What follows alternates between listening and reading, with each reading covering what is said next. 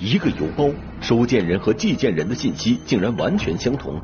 一栋楼宇，夜色中身份各异的神秘人物频频现身。一名女子走街串巷，在住宅区之间不停的来往穿梭。一名男子像只狡猾敏感的兔子，频繁改换着居住地址。警方收网，乱象的背后究竟是什么样的真相？隐秘的毒线，天网栏目即将播出。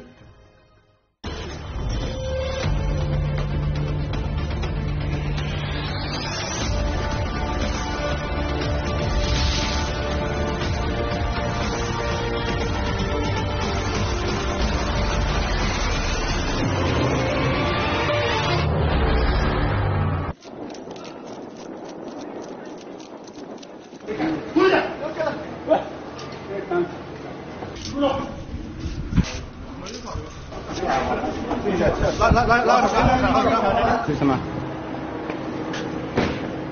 自己说，自己说，什么毒品？什么毒品？说。啊，声音大点。海洛因。海洛因。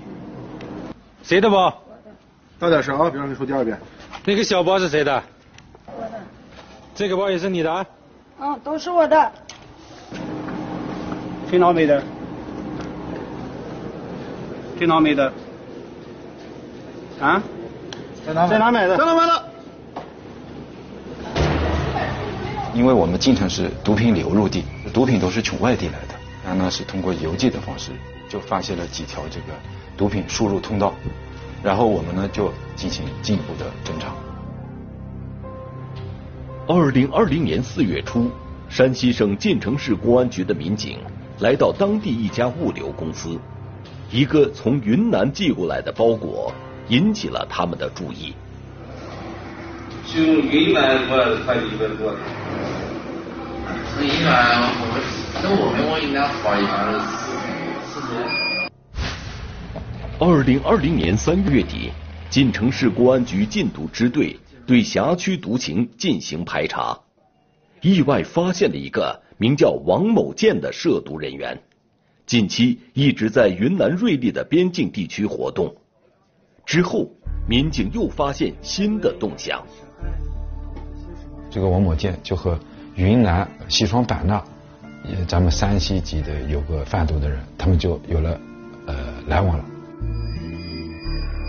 除此之外，民警还了解到，王某建前几天从云南往晋城寄出了一个包裹，而且包裹里极有可能夹藏着毒品。在物流公司。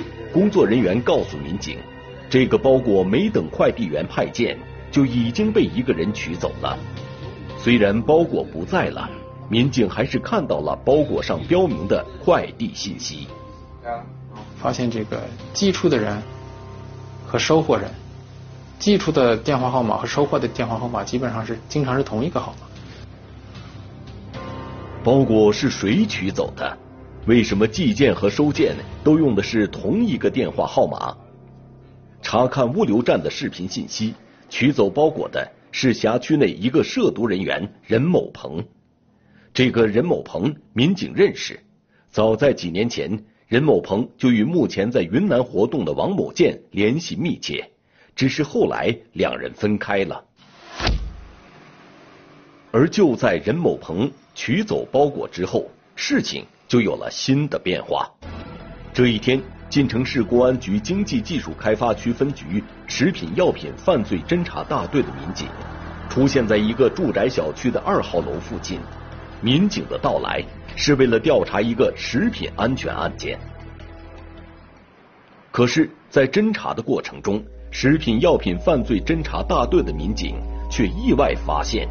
不断有形迹可疑的人员在下午或夜间进出这栋楼，这一幕与常见的零包贩毒的情形十分相像。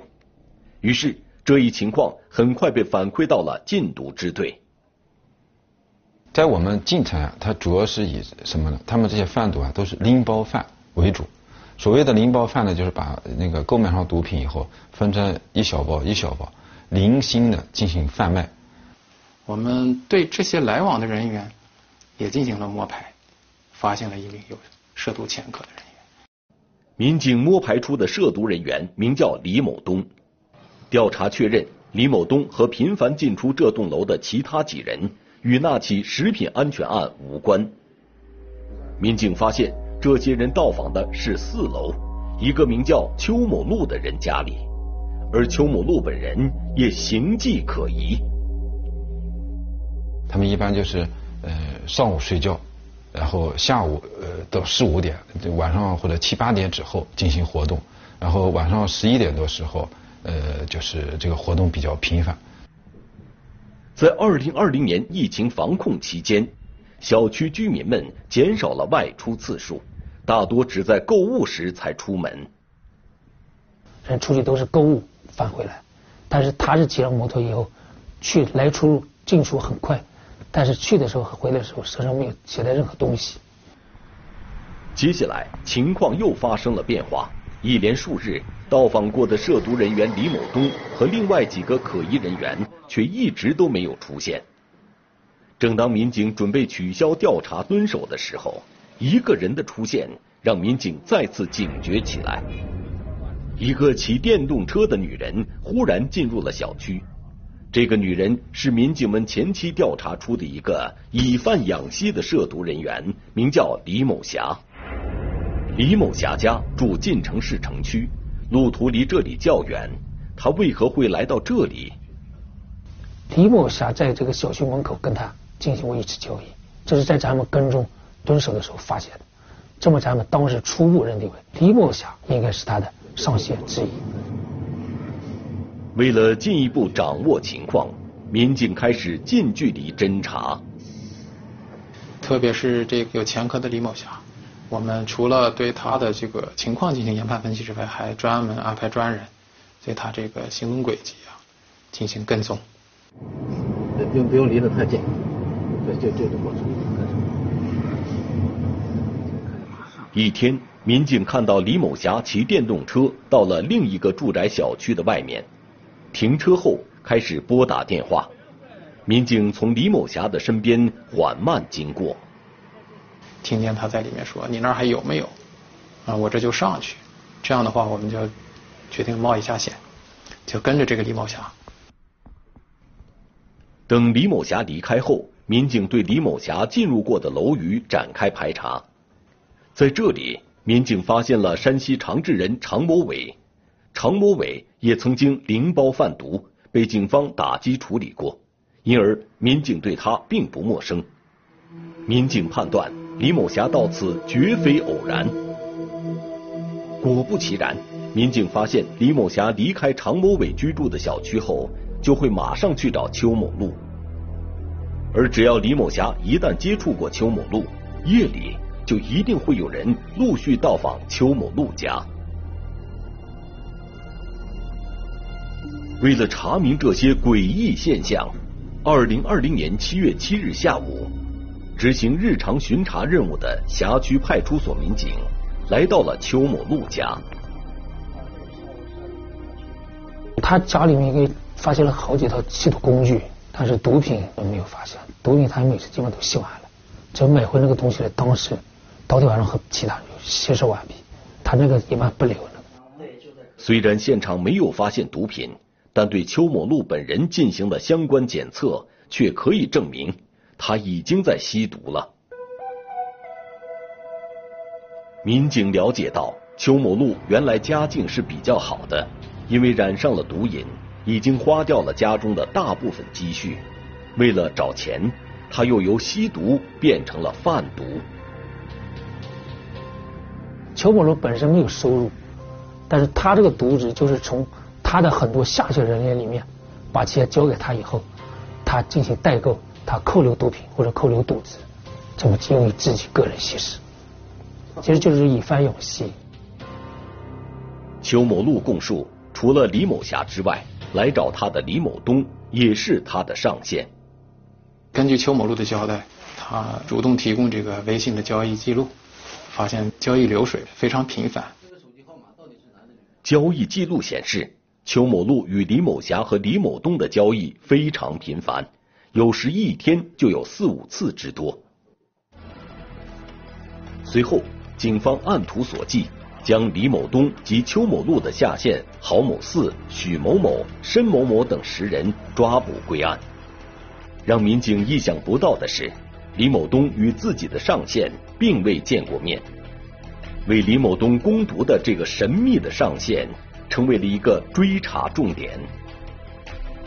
作为零包贩卖这个犯罪嫌疑人的上线是比较谨慎的，他们一般不与这个下线吸毒人员或者是零包贩卖的人员进这个见面直接交易。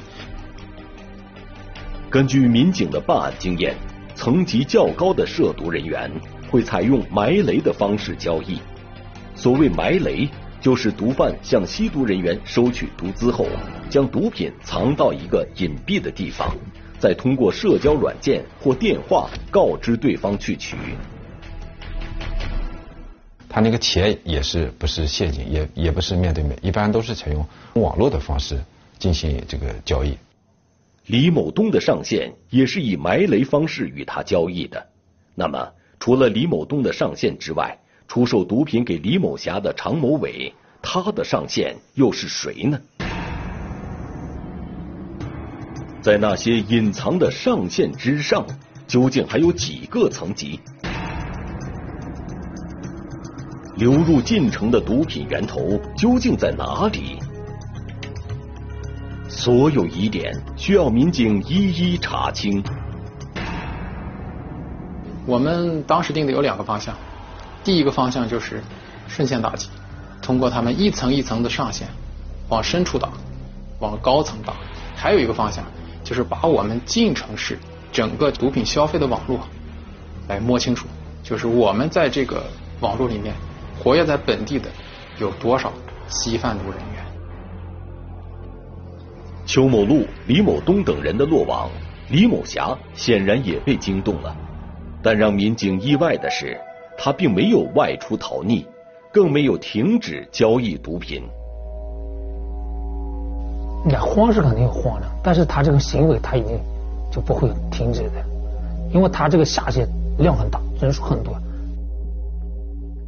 夜色无边，月色纯净，可是，在这样和谐的夜色中，一条条毒线却在此起彼伏，暗流涌动。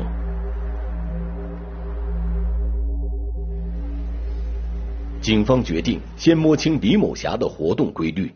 民警发现，在众多毒线中，处于关键位置的李某霞就像一部难以熄火的机器。就在邱某路被抓获的几天后，李某霞骑着电动车外出了。这一次，李某霞并没有去上线常某伟家，而是进入了一个陌生的住宅小区，将车停在路边，似乎要等什么人。几分钟后，一个年轻男子走向了李某霞。男子与李某霞擦肩的瞬间，顺手递给了李某霞一包物品，之后两人快速分开了。这个男子此前并没有出现过。他是在他们当地，在吉林，因为吸毒被处罚过，处罚过以后，他现在还处在这个社区戒毒期间。嗯，他在晋城也没有什么正当职业。此人名叫王某宇，他会是李某霞的上线吗？可是。当民警来到王某宇居住的小区，却发现他已搬走了。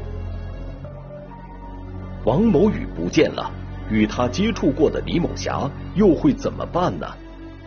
然后就发现，他呢就是频繁的自个儿骑上个电动车，经常来往于我们晋城市几个小区。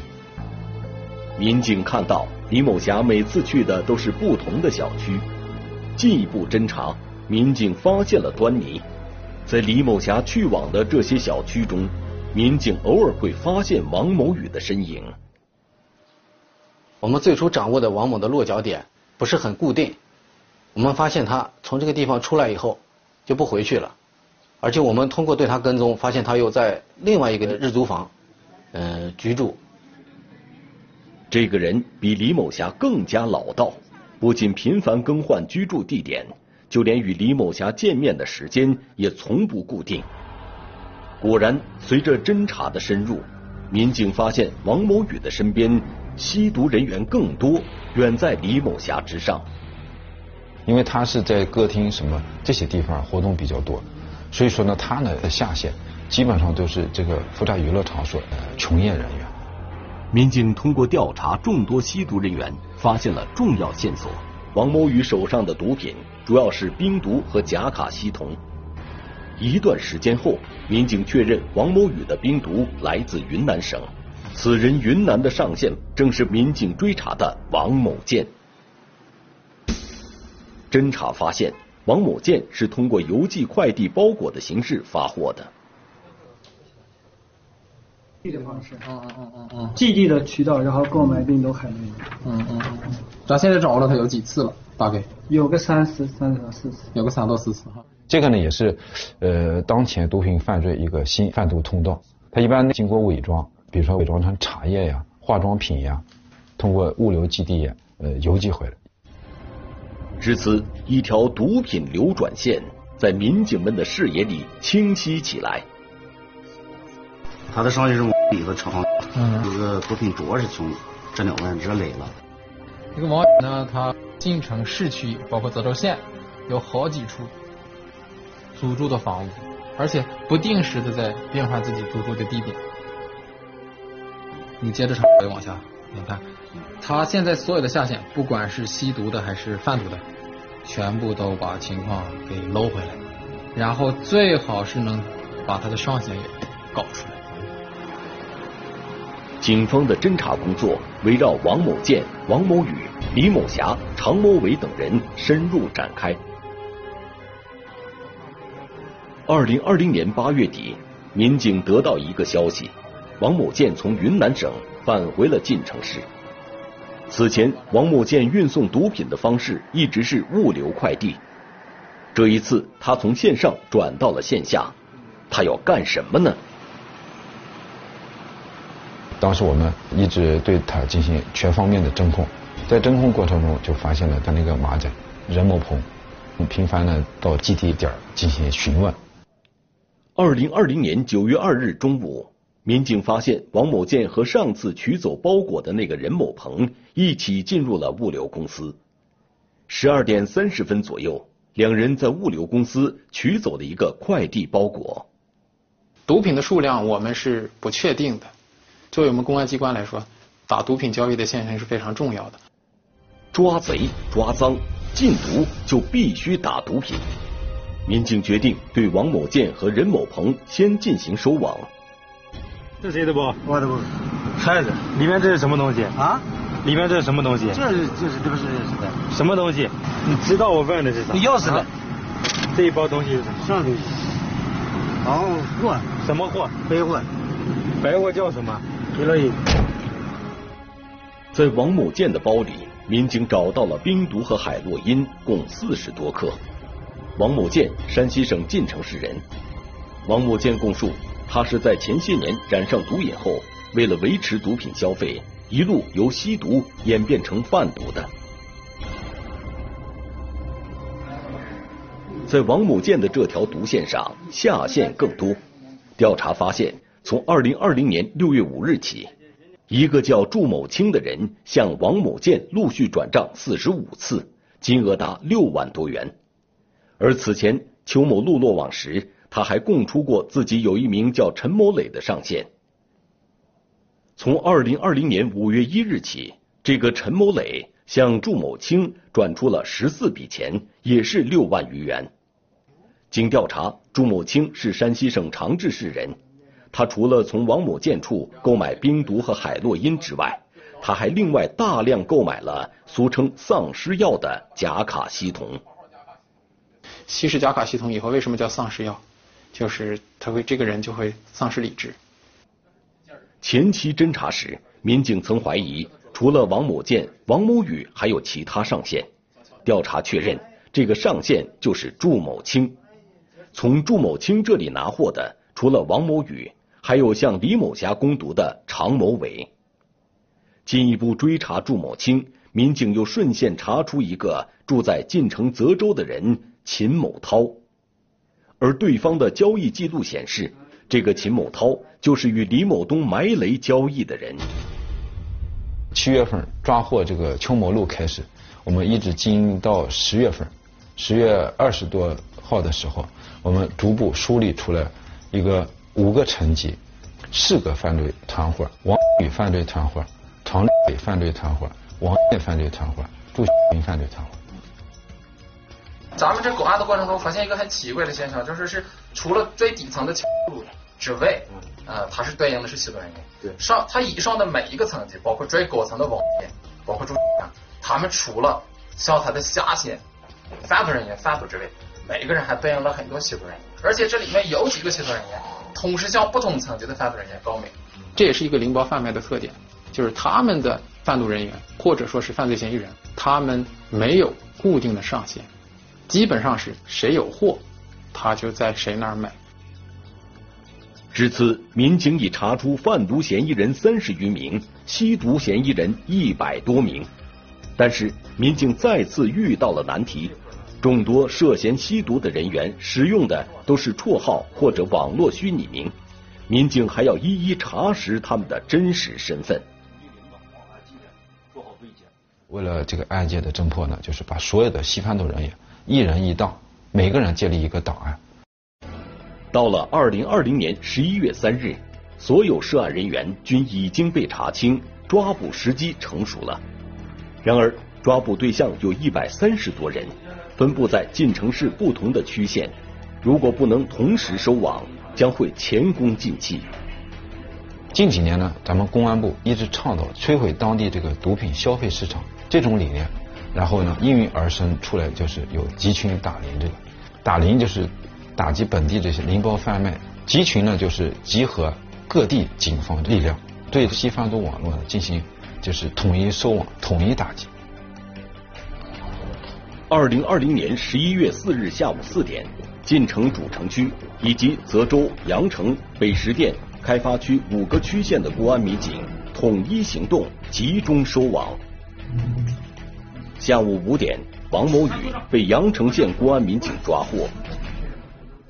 我们在抓捕王某的时候，发现王某的一个手下，还有王某的女朋友，也是和他同案的犯罪嫌疑人，当时都在王某家。这三个人我们是同时抓获的。这是谁的？啊，谁的？在你家发现的，这是谁的？不是我。这是什么东西？不是我。这啥？东西什么东西？啊，这什么东西？我们当场缴获毒品是呃，一共是二十余克，同时也缴获了这个呃，包括查扣的现金和冻结的这个涉毒资金，一共是二十余万。